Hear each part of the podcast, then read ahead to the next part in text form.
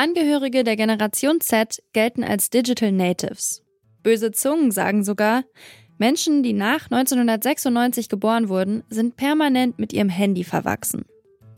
Wegen dieser Technikaffinität könnten Gen Zler eigentlich die Generation sein, die unsere Wirtschaft fit macht fürs digitale Zeitalter. Aber eine Studie aus Österreich legt jetzt nahe, dass sich die hohe Bildschirmzeit der Gen Z im Privatleben nicht unbedingt positiv auf die digitalen Kompetenzen am Arbeitsplatz auswirkt. Scheitert die Gen Z also am digitalen Arbeiten? Das wollen wir heute klären. Ich bin Joanna Voss. Hi.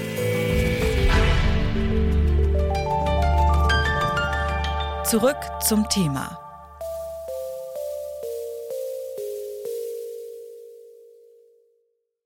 Im Auftrag des österreichischen Finanzministeriums hat der Verein Fit for Internet eine repräsentative Studie durchgeführt.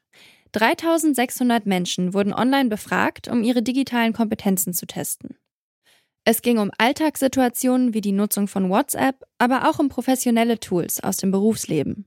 Das Ergebnis? Jugendliche und junge Erwachsene im Alter von 15 bis 24 Jahren haben im Vergleich zu anderen Altersgruppen die geringsten digitalen Kompetenzen im Beruf. Und sie überschätzen sich von allen Befragten auch noch am meisten. Die Gen Z musste sich schon einiges anhören, wenn es um ihre Performance am Arbeitsplatz geht. Zu faul, zu langsam, zu hohe Ansprüche. Und jetzt auch noch kaum Ahnung von IT? Sind Gen Zler die wahren Boomer am Arbeitsplatz? Das habe ich Malte Kirchner gefragt. Er ist Redakteur beim IT-Magazin Heise Online. Und er hat mir erzählt, dass er diesen Vorwurf tatsächlich auch vor der neuen Studie schon kannte. Viele Medien haben die Studie aufgegriffen und zitieren jetzt schon diverse Büroanekdoten über Gen Z-KollegInnen. Sowas wie, äh, die Gen Z versteht nicht mal, wie Ordnerstrukturen auf einem Computer funktionieren, weil sie nie einen echten Leitsordner in der Hand hatten. Ist das denn wirklich so schlimm? Ja, ich weiß nicht, ob man das äh, im Leben unbedingt haben muss, dass man einen Leitsordner mal durch die Gegend getragen hat. Aber ich glaube, es ist einfach eine Frage der Herangehensweise, dass wenn man eben damit aufgewachsen ist, dass man im digitalen die Daten einfach wild streut und man findet sie immer wieder über die Suchfunktion, dass dann die Herangehensweise eben nicht die ist, die eben noch diejenigen haben, die früher mit Papier gearbeitet haben und die einfach diese Berge für sich dann geordnet haben mussten, weil man sonst nichts wiederfindet. Also ich könnte mir vorstellen, dass das tatsächlich so ein Faktor ist, der damit reinspielt in diese Wahrnehmung. Du meinst also, dass die Gen Zler einfach ganz anders mit Technik umgehen, weil sie aufgewachsen sind, als die Technik schon da war und nie sich damit auseinandersetzen mussten, wie was quasi hinter den Kulissen stattfindet. Verstehe ich das richtig? Ja, das ist richtig. Also ich, ich finde eben auch, diese Diskussion wird immer viel zu vorwurfsvoll auch geführt gegenüber den Gen Silern, weil man muss sich ja mal in deren Lage hineinversetzen. Die sind aufgewachsen in Elternhäusern, da war der Internetzugang da, der ist immer online, man musste noch nie irgendwie eine Verbindung aufbauen, sich mit, den, mit der Technik großartig auseinandersetzen. Und zum Beispiel die Millennials, die dann zehn Jahre früher ihre Kindheit und Jugend hatten, die hatten ja ganz andere Bedingungen. Bei denen war das ja so, da hat man noch mit dem Modem zum Beispiel seinen Internetzugang aufgebaut. Wenn ich jetzt mal an mein eigenes Beispiel denke, also mein erster Internetzugang, da musste ich noch eine extra Software installieren und musste dann schauen, wie ich das Modem ansteuere. Zehn Jahre später hatte ich sage mal jetzt übertrieben gesagt, jeder einen DSL-Anschluss, ein Router, der always on ist und dann kommt noch das Smartphone hinzu und viele, viele Techniken, die ja gerade dadurch so angenehm sind, weil sie so einfach im Umgang sind. Woran merken denn Unternehmen diese fehlenden Kenntnisse jetzt schon? Naja, Sie merken es ja dann vor allem an Hilflosigkeit im Umgang. Viele Unternehmen hatten ja so die Hoffnung, dass mit dem in Rente gehen der Boomer ja ein Wandel stattfindet. Die Millennials waren ja so ein Vorgeschmack darauf. Das war ja eine Generation, die jetzt schon ein Stück weit mit der digitalen Technik stark aufgewachsen ist, die aber auch noch ja so die Zeiten davor kannten, zumindest ein paar Jahre so in Kindheitstagen. Und die Hoffnung war halt, dass mit Gen Z die ja jetzt wirklich das, das Digital im Blut hat, auf gut Deutsch gesagt, dass das dann da keine Berührungsängste mehr sind mit Digitalem, mit, neu, mit neuen Sachen, neuer Software und so.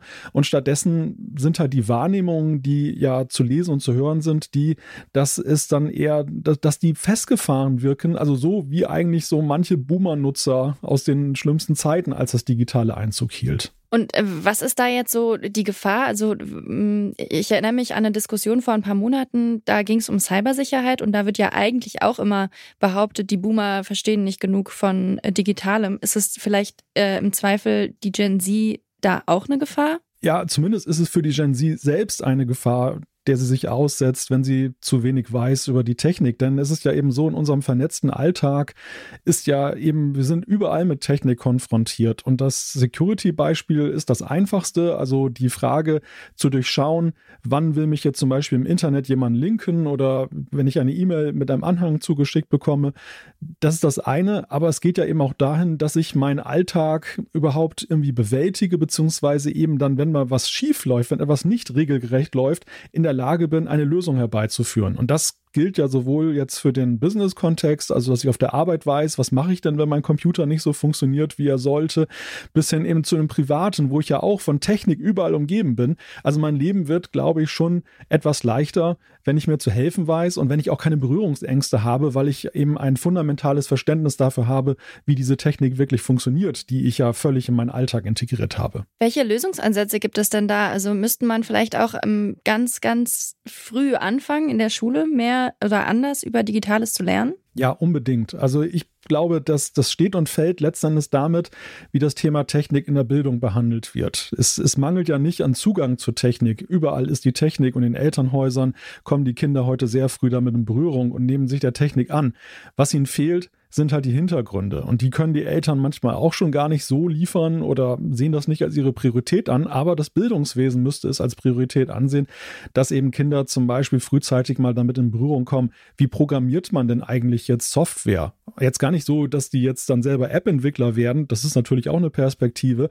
Aber eben um grundsätzlich mal zu verstehen, was sind die einzelnen Komponenten eines Computers, wie wirken die zusammen, wie werden die gesteuert, was ist die Logik, die wir ja immer wieder entdecken bei Technik, wie Dinge funktionieren. Erst recht jetzt im Zeitalter der KI. Also da ist es ja noch gefährlicher, dass eben man sich dieser KI völlig hingibt, ohne überhaupt zu verstehen, was da einigermaßen da, da passiert im Hintergrund.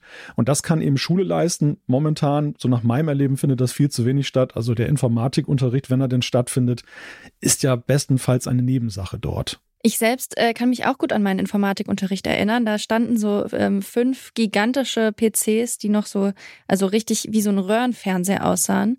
Und äh, ich muss sagen, ich habe da auch sehr wenig mitgenommen. Ich frage mich aber auch, wo sind, da sind wir wieder beim Thema ähm, Vorwurf und die Frage nach dem Interesse auch an diesen äh, Prozessen. Also inwiefern schafft man es bei einer Gen Z, die ja, das haben wir ja gerade schon gesagt, als NutzerInnen groß geworden sind, trotzdem ein Interesse aufzubauen dafür, was hinter den Kulissen passiert. Naja, der Reiz kann ja letztendlich nur sein, dass eben eine gewisse Begeisterung dafür geweckt wird, also Erfolgserlebnisse. Und das ist natürlich schwierig bei einer Generation, die jetzt schon im Erwachsenenalter angekommen ist und die, der, der ja eben diese Dinge nicht mitgegeben wurden. Also das stelle ich mir tatsächlich auch sehr schwierig vor, aber ich glaube, das ist halt einfach auch eine Frage, wo vielleicht dann auch in den Unternehmen über Weiterbildung nachgedacht werden muss, dass man eben diese Defizite auffüllt und den Menschen vermittelt, pass mal auf, Technik ist nun mal so ein wichtiger Bestandteil eures Lebens, ihr verbringt so und so viele Stunden pro Tag mit dem Smartphone, mit Technik, mit Computern, wollt ihr nicht mehr Hintergründe haben. Das muss eben auch,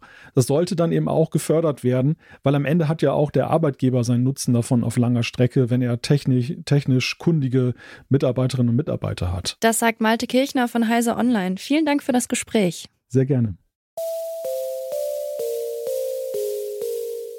Die Generation Z ist ganz anders mit dem Internet aufgewachsen als ältere Generationen.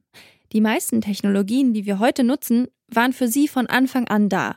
Kein Wunder also, dass sich das auch in ihren digitalen Kompetenzen niederschlägt. Oft sind sie sehr schnell im alltäglichen Umgang mit Social Media und Co, zeigen im Berufsleben aber geringe Fähigkeiten zur Problemlösung in professionellen Programmen. Selbst wenn es im Vergleich zu anderen Generationen Wissenslücken gibt, sind es Schulen und Unternehmen, die diese Fähigkeiten vermitteln müssen. Die Redaktion für diese Folge hatten Lars Feyen und ich, Joanna Voss. Produziert hat Florian Drexler. Das war's von uns für heute. Wir hören uns am Montag wieder. Bis dahin. Ciao. Zurück zum Thema vom Podcast Radio Detektor FM.